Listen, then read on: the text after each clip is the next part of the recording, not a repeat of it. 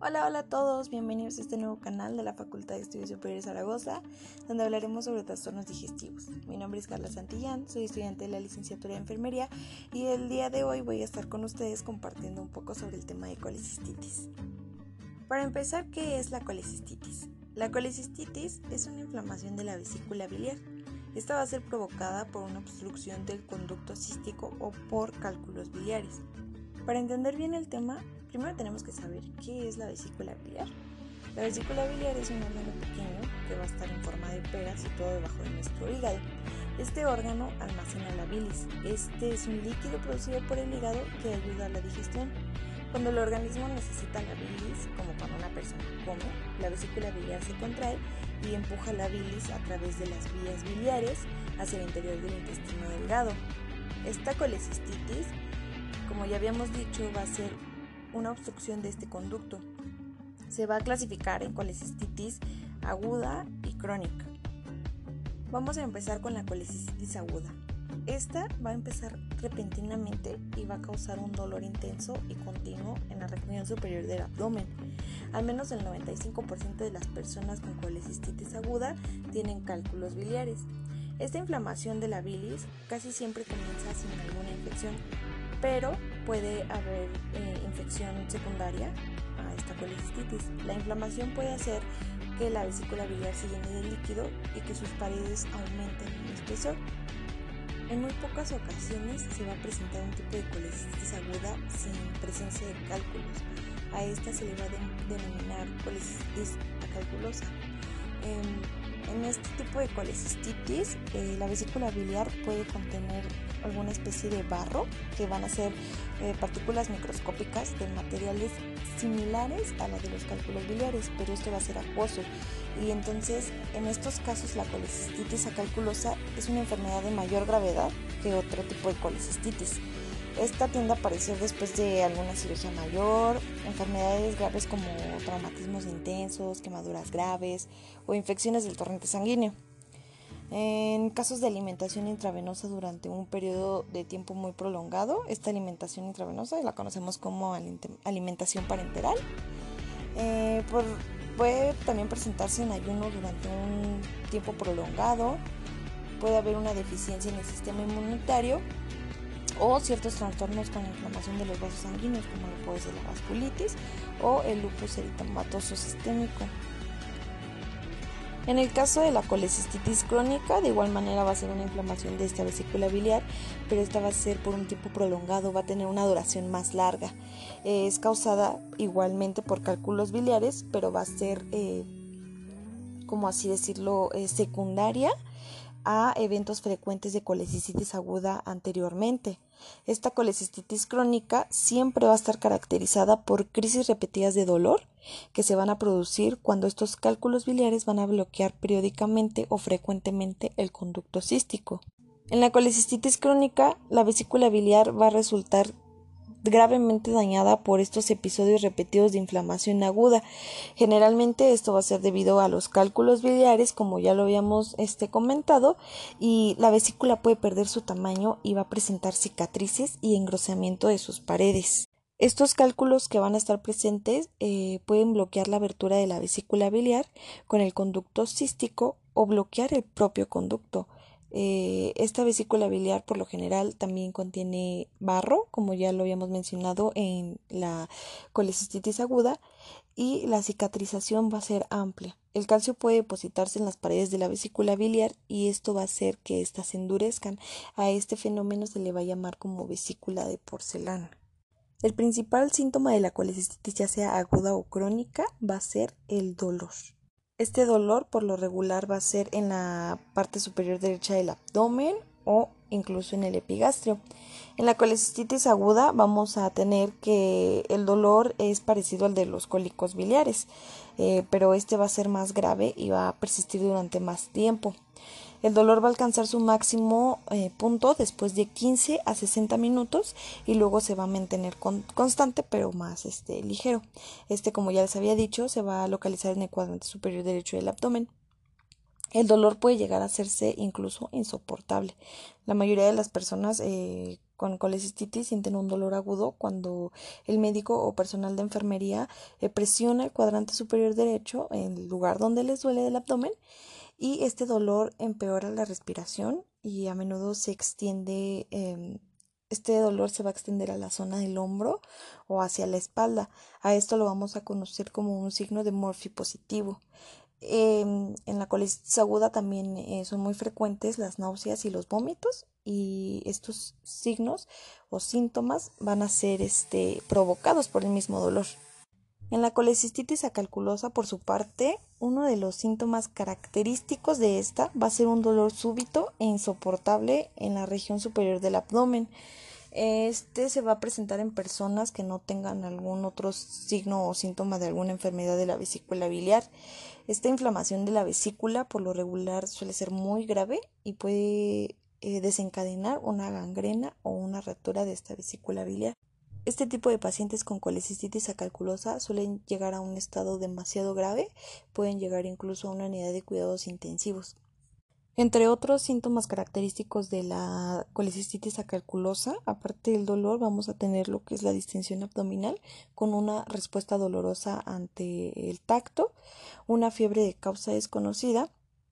Y cuando esta, este tipo de colecistitis no se trata a tiempo, puede llevar incluso hasta la muerte. Y por último, los signos y síntomas de la colecistitis crónica.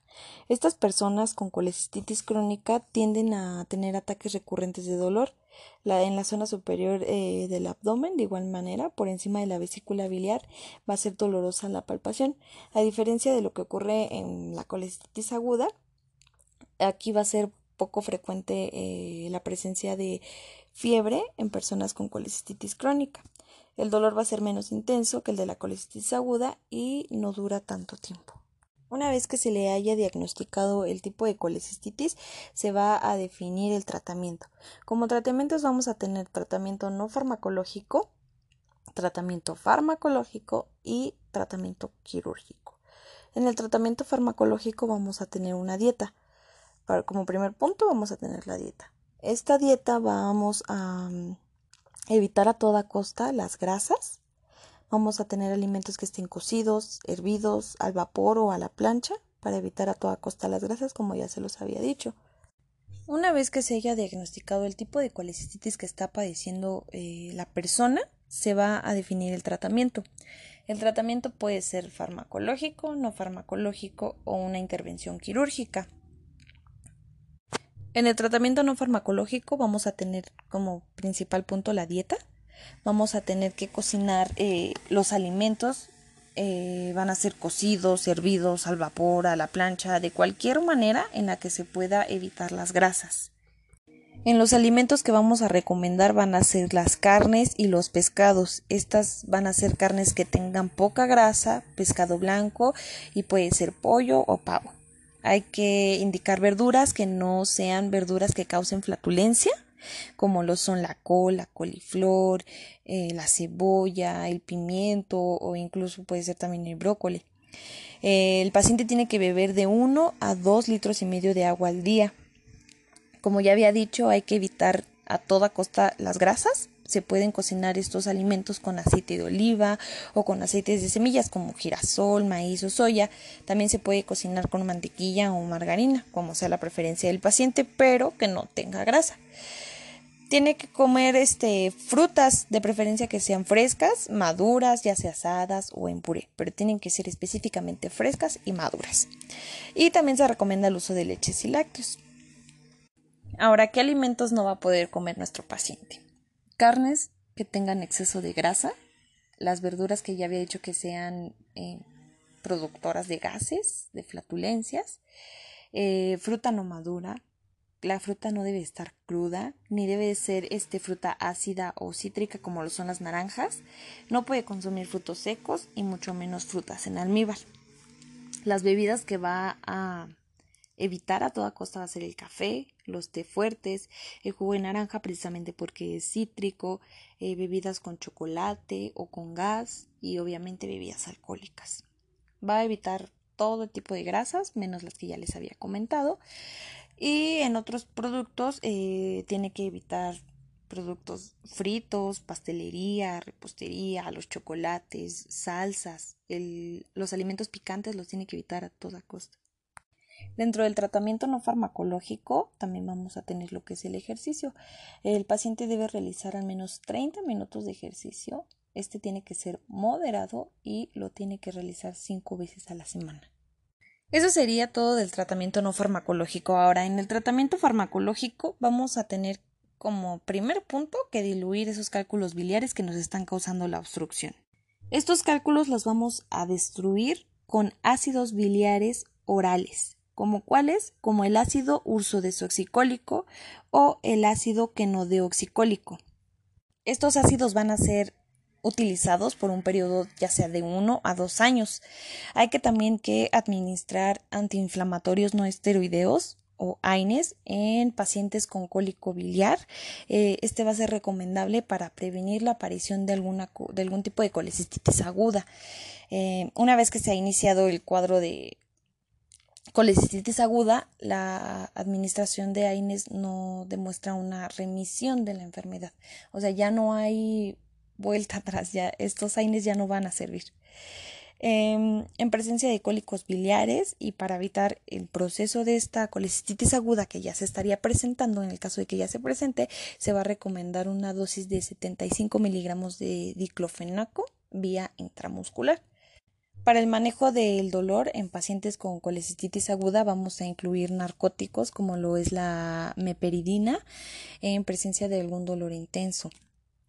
También hay que seleccionar eh, antibióticos para tratar la infección en caso de que haya infección. Eh, esto va a depender mucho de la susceptibilidad de la bacteria, que esta la vamos a conocer por medio de un antibiograma este, previo a determinar el tratamiento. Eh, hay, que administrar, hay que hacer una administración previa de un antibiótico para ver si funciona o no. Hay que valorar también la presencia o no de alguna disfunción renal o hepática y la gravedad de la colecistitis aguda. Para la colecistitis grado 1 vamos a tener un tratamiento con cefalosporinas orales o penicilinas de amplio espectro como el levofloxacino. En la colecistitis grado 2 vamos a usar penicilinas de amplio espectro y cefalosporinas de segunda generación. Y en la colecistitis de grado 3 vamos a usar cefalosporinas de tercera y cuarta generación, como lo puede ser la ceftriaxona y en casos eh, anaerobios el metronidazol. Ya por último vamos a tener el tratamiento quirúrgico, que este va a ser eh, la colecistectomía, que va a ser eh, básicamente la extracción quirúrgica de la vesícula biliar. Esta puede ser de manera abierta o de manera laparoscópica. La colecistectomía eh, laparoscópica se va a realizar por medio de una incisión o una punción hecha a través de, del ombligo para poder este, extraer esta vesícula. Esta siempre se va a preferir a la colecistectomía abierta ya que tiene mm, menor índice de mortalidad, menor incidencia de, alguna, de algún tipo de complicación, eh, es un menor tiempo de estancia hospitalaria y es una incorporación rápida a sus actividades cotidianas del paciente. A diferencia de la colecistectomía eh, a diferencia de la colecistectomía abierta, que ésta se realiza mediante una incisión en el abdomen para extraer la vesícula biliar, no solo que esta incisión es abrir literalmente cavidad eh, abdominal y esta presenta complicaciones como algún tipo de infección, hemorragia intraperitoneal, atelectasia, trombosis de venas profundas o alguna infección del tracto urinario. Por eso se prefiere la colecistectomía laparoscópica. Y pues eso es todo, mis oyentes. Espero que hayamos aprendido mucho el día de hoy. Por ahora yo me despido. Soy Carla Santillán. Un abrazo y un beso hasta sus hogares. Nos escuchamos en la siguiente emisión. Gracias por todo. Bye.